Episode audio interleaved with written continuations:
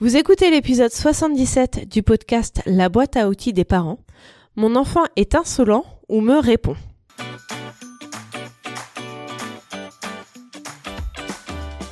Bonjour, je m'appelle Juliette Cerceau et je suis ravie de vous accueillir sur la boîte à outils des parents. Je suis coach parental et coach de vie certifié.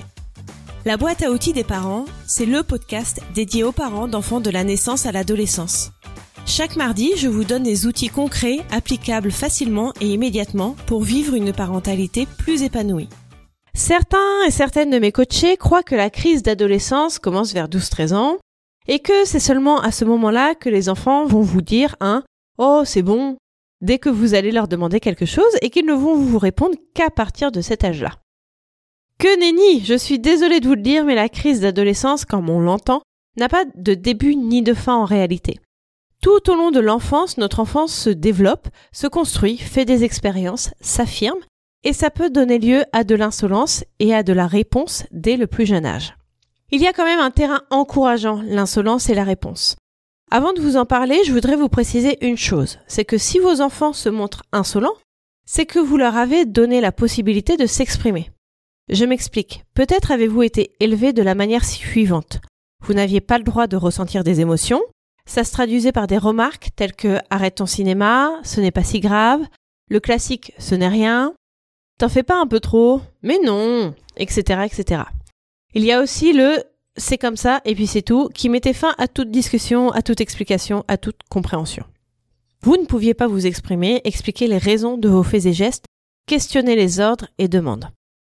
Si vous avez été élevé de cette façon-là, vous deviez vous effacer, vous n'aviez pas le droit d'avoir des avis différents de vos éducateurs vous ne pouviez rien dire.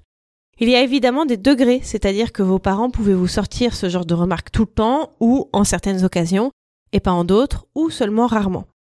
Je ne dis pas que tout était forcément noir, attention. Mais le fait est que vous ne pouviez pas vous exprimer, donc vos parents commandaient et vous n'aviez pas d'autre choix que d'obéir avec, j'imagine, des punitions en cas de désobéissance. Deux choix s'offraient alors à vous.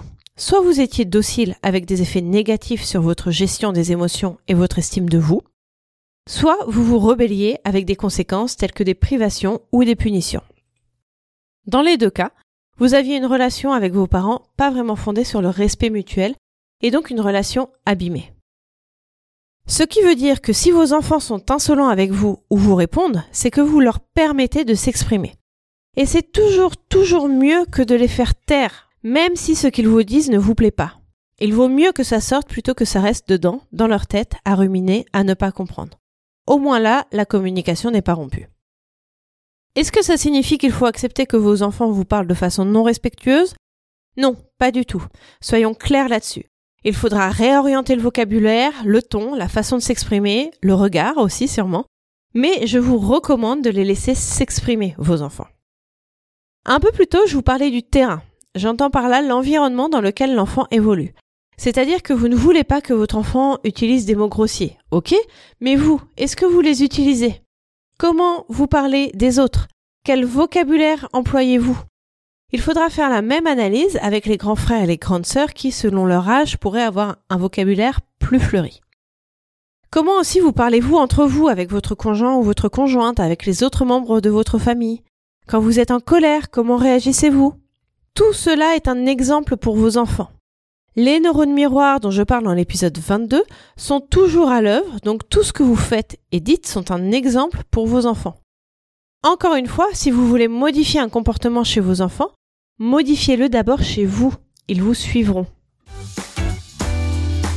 Comment faire pour que mon enfant ne soit plus insolent? Alors si vous avez un vocabulaire fleuri, comme je viens de vous le dire, je vous préconise dans un premier temps de l'abandonner. Je pense aussi qu'il ne faut pas s'offusquer de trop. Il y a beaucoup d'enfants, surtout les jeunes enfants, qui testent. C'est-à-dire qu'ils vont vous parler, je pense, comme ils ont entendu à l'école, par exemple, ou de vous-même d'ailleurs, et qu'ils attendent de voir l'effet que ça va produire. Évidemment, les premières fois sont cruciales. Si vous laissez passer ou si vous vous amusez de cette façon de parler non respectueuse, votre enfant va se dire que c'est autorisé et il va le refaire. Si vous expliquez à ce moment-là que cette façon de s'exprimer n'est pas autorisée, de façon calme, sans monter au créneau, votre enfant va comprendre que ce n'est pas une façon adéquate de parler. De plus, si votre enfant comprend que cette façon de s'exprimer vous fait sortir de vos gonds, il va l'utiliser exactement pour cette raison. Il ne faut pas laisser l'insolence passer pour autant, il faut être ferme et calme. Ensuite, vous pouvez expliquer à votre enfant qu'il a le droit de ressentir telle ou telle émotion, et qu'il a le droit de l'exprimer, mais qu'il y a une façon de faire.